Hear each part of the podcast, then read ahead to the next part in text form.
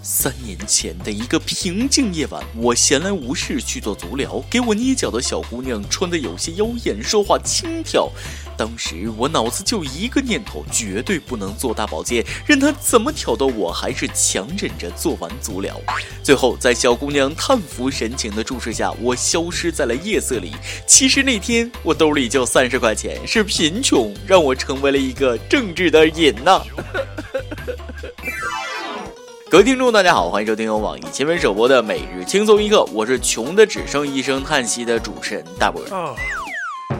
有时候想想，穷也并非是件坏事。就说大保健吧，那些有钱的玩够了国内的，就惦记起国外的，殊不知到哪儿都是自己人。最近，日本东京一家风俗店的中国老板被指控非法雇佣打工者而被拘捕。据说是一个持有留学生签证的中国男生在风俗店工作，导致风俗店老板被抓。这老板还雇佣了一些中国女生，不断往返在日本非法打工。这些女生持有的是短期签证，并不是留学签证。另据日本警察调查，其店内客人多为中国观光客和在日本的墨西哥人。漂洋过海来看你，脱了裤子才发现还是 Made in China，真是老乡坑老乡，两眼泪汪汪啊！所以小丽、小美、小芳为什么去办理了日本签证，却说在南方打工？这一切都说得通了。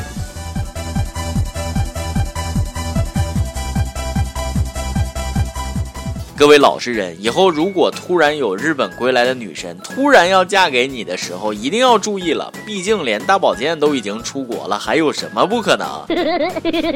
不过转念一想也没什么毛病，因为他们都是在向自己成为明星的目标发展。也许他们现在相当于在各种小剧场跑跑龙套，收一点演出费。但是，一旦上了岛国电影，做了女主角呢，前途无量啊！更重要的一点就是，希望你们把学到的技术带回来，为国人造福。服务才是真的。说白了都是为了钱，而这位妹子，我真不知道你图啥。西安一名大二的妹子为了买化妆品，在短短一年里，先后通过三十四家网络借款平台借款，少则数百元，多则两三万。据说妹子买的化妆品也就四万块，但为了偿还这些本息，借债还债，一年不到借了二十五万元左右。结果利滚利，目前本金加利息还欠三十四万多元，如今债台高筑，被四处逼债。又一个装逼失败的，虚荣那是要付出代价的，再多的化妆品也遮掩不了这捉急的智商啊！自己努力的口红用起来才最美。话说买贵点我也无话可说，但那一桌子瓶瓶罐罐的就没几个值钱的，难道这就是传说中的赢在数量？那你真是赢了。买这么多化妆品，要是没美成个仙儿，那你可就太说不过去了。再说，就那一张脸，用得过来吗？借的这么多，都可以开一家美容院了。怪不得女生都说自己是会呼吸的人民币呢。花几小时抹成百上千的东西，就是为了出门走个位，这样属实有点浪费。犹记得上一次约妹子出门的情景，哎，喝奶茶吗？妹子说多少钱？十三一杯。不喝口红很贵，呃，看电影去吧。多少钱？团购九块九一位。不去日抛很贵。讲真，要是我有这钱，还化啥妆啊？直接奔整容去了我。突然觉得我好励志，活了二十多年只用大宝。你别说，整天在外面风吹日晒的，一涂大宝，嘿，还真对得起咱这张脸。大宝天天见，就像天天大保健。依我看，姑娘这是病，典型的囤积症啊！买了不咋用，和老年人买保健品不吃堆在那儿是一样一样的。而且越堆越买，越买越堆，越买越空虚，越堆越焦虑啊！买买堆堆无穷尽也。就像我，虽然硬盘是越来越大，但孤独感却越来越深，这是一个道理。越长大越孤单，越长大越不安。我觉得还是多买点吃的划算，起码爱吃的女孩感觉都很真诚。最近和一个妹子约会两三次了，觉得她对我也挺有好感的，于是，在电影院里，我鼓起勇气拉住了她的手，没想到妹子挣脱掉了。我尴尬的对妹子说：“不好意思，我鲁莽了。”妹子说：“能不能等我吃完爆米花再牵？你这样我很不方便的。”而在整个学生时代，吃也是头等大事儿，而食堂永远是给我们带来惊喜的地方。今天你觉得吃了全世界最难吃的东西，可是到了明天，你就会发现你又错了。最近，黑暗料理界真是新秀辈出，云南财经大学食堂的大师傅竟发明了加强版西红柿炒鸡蛋，整颗西红柿加整颗鸡蛋大火翻炒。掌勺师傅说了啊，这道菜的做法他是在网上学的，觉得做菜应该创新，但同学们不喜欢，已经下架了。真是个好学的师傅，怎么就不学点好呢？我敢说，这是番茄炒蛋被黑的最惨的一次。仔细瞧瞧，这不就是传说中的女朋友做的番茄炒蛋吗？有人喜欢才见鬼了。师傅，我劝你好好做菜，没事别老上网。我觉得学校就该出台新规定，让大厨吃自己做的菜，他再创新算我输。作为学校，让学生吃的不顺心也就算了，咋还让人住的也不顺心呢？近日，贵阳一所寄宿制中学干了件奇葩事，学校在所有男生宿舍的门上挖了个长方形的大洞啊！有学生说了，学校这样侵犯了他们的隐私，还影响休息。而校方表示，主要是为了方便老师查寝，可以更好的管理宿舍，保障学生安全。嗯，没事儿，监狱好像都是这样的，而每次查寝就像探监一样。八七四七，这么晚了还交头接耳干什么呢？二五零零，是不是玩手机呢？没收。还有你九五二七，抖什么呢？把你的手从裤衩子里拿出来。好像在印象中，很多人都经历过这样一段啊。我住宿那会儿，就是整个门有一半都是玻璃，而我最怕老师半夜把头伸进来查寝，这是我一生的阴影，想想就吓人。还不如干脆安个摄像头得了，躺床上就可以查寝了。在此，给有着同样遭遇的你们点两首歌：迟志强的《铁窗泪》和《一步步走出监狱大门》。铁门啊，铁窗，铁锁链。每日一问：你住宿的时候是怎样查寝的？你觉得如此查寝能更好的管理学生，还是侵犯了隐私呢？将心比心，让校领导跟学生同吃同住，我觉得就很好。而这位老爸论将心比心，我就服你。台湾一位老爸因为三岁的儿子总是哭闹不停，为了让儿子将心比心，体会看别人哭的感觉，异想天开买了个婴儿哭泣面具，造型跟恐怖片差不多。结果孩子快吓傻了，从被吓到崩溃，大致可以分成四个步骤：忍住眼泪，完全忍不住，不忍了啊！而这位爸爸还狡辩说，儿子根本不怕，哭闹只是因为要午睡，他不给饮料和糖果。这个将心比心真是让人无话可说啊！真的是亲爹吗？一定是假的。不想要这个儿子直说呀！隔壁老王都快急哭了，好吗？老王很伤心，隔壁老王很伤心。这简直是童年的伏地魔，哈利波特都有点怕了。你说你儿子怕不？别说孩子了，我都害怕。等孩子长大后问你是吓大的吗？对，我是吓大的，鬼知道我经历了什么。孩子不哭，挺住啊！晚上爸爸被妈妈打哭的时候，你就能体会到看别人哭是什么感觉了。妹子，别哭了，我的心都要碎了。日前，杭州李先生深夜回家时，发现路边蹲着一个女子。李先生前去询问，女子边哭边让他走开。李先生放心不下，打开车灯照亮女子，并报警。晚上车不多，但万一有意外呢？我用灯照着，其他司机就能看见他了。等民警赶到，李先生才驾车离开。和地铁上边哭边吃东西的那位年轻人很类似。年轻的我们总会有很多难过委屈。谢谢那些给予温暖善良的陌生人，为司机点赞。不过，姑娘，灯光都准备好了，请说出你的故事。以后别做这么危险又妨碍他人的事儿了。你看，我都是飞到海岛晒着太阳，喝着鸡尾酒哭。其实我一直想说，大半夜看见妹子哭，这个场景特别像鬼故事情节。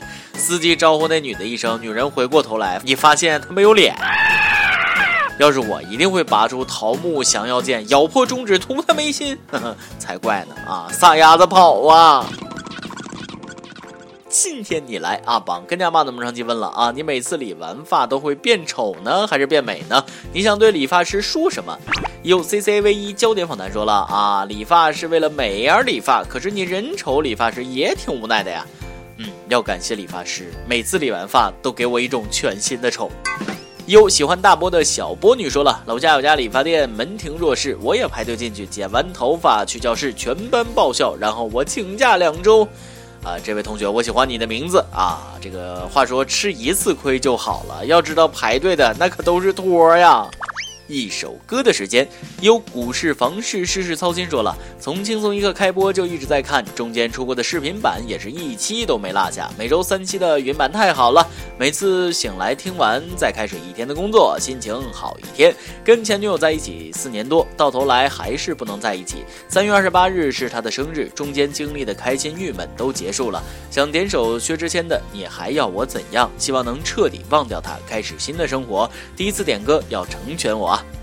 看到有如此多的益友将第一次给了我，我的内心无比激动。哥们儿，听了我的歌，忘了那个他吧，祝幸福。由电台主播想当地原汁原味的方言播轻松一刻，并在网易和地方电台同步播出吗？请联系每日轻松一刻工作室，将您的简介和录音小样发送至 i love 曲艺 at 幺六三点 com。以上就是今天的网易轻松一刻，有什么话想说，可以到跟帖评论里呼唤主编曲艺和本期小编波霸小妹秋子。对了，曲总监的公众号曲一刀里面有许多私密硬货与你分享，敬请关注。好，我是大波，咱们下期再会，北北。你停在了这条我们熟悉的街，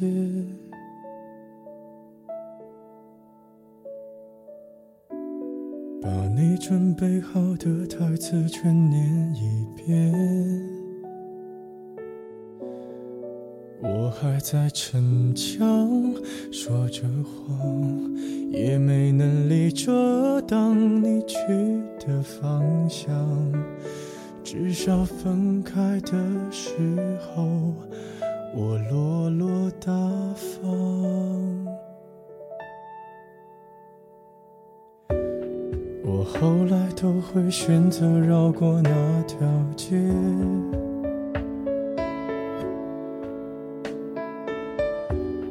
有多希望在另一条街能遇见。思念在逞强，不肯忘，怪我没能力跟随你去的方向。若越爱，要落落大方。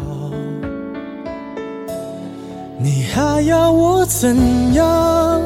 要怎样？你突然来的短信就够我悲伤，我没能力遗忘，你不用提醒我，哪怕结局就这样，我还能怎样？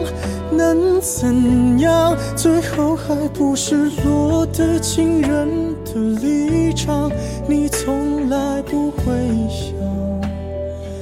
我何必这样？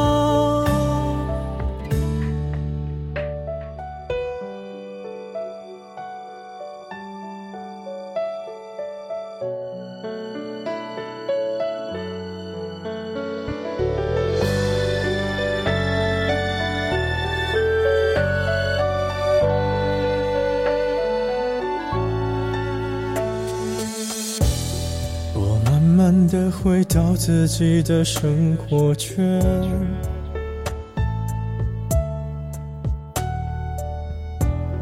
也开始可以接触新的人选。爱你到最后不痛不痒，留言在计较谁爱过一场。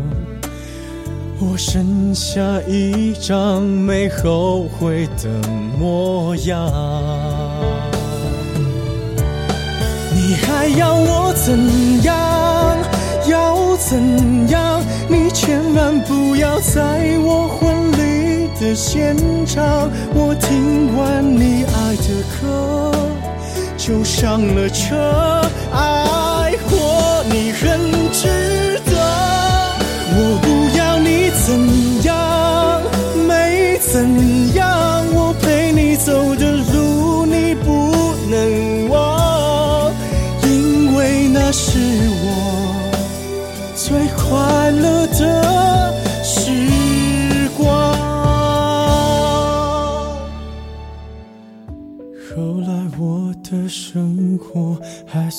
理想。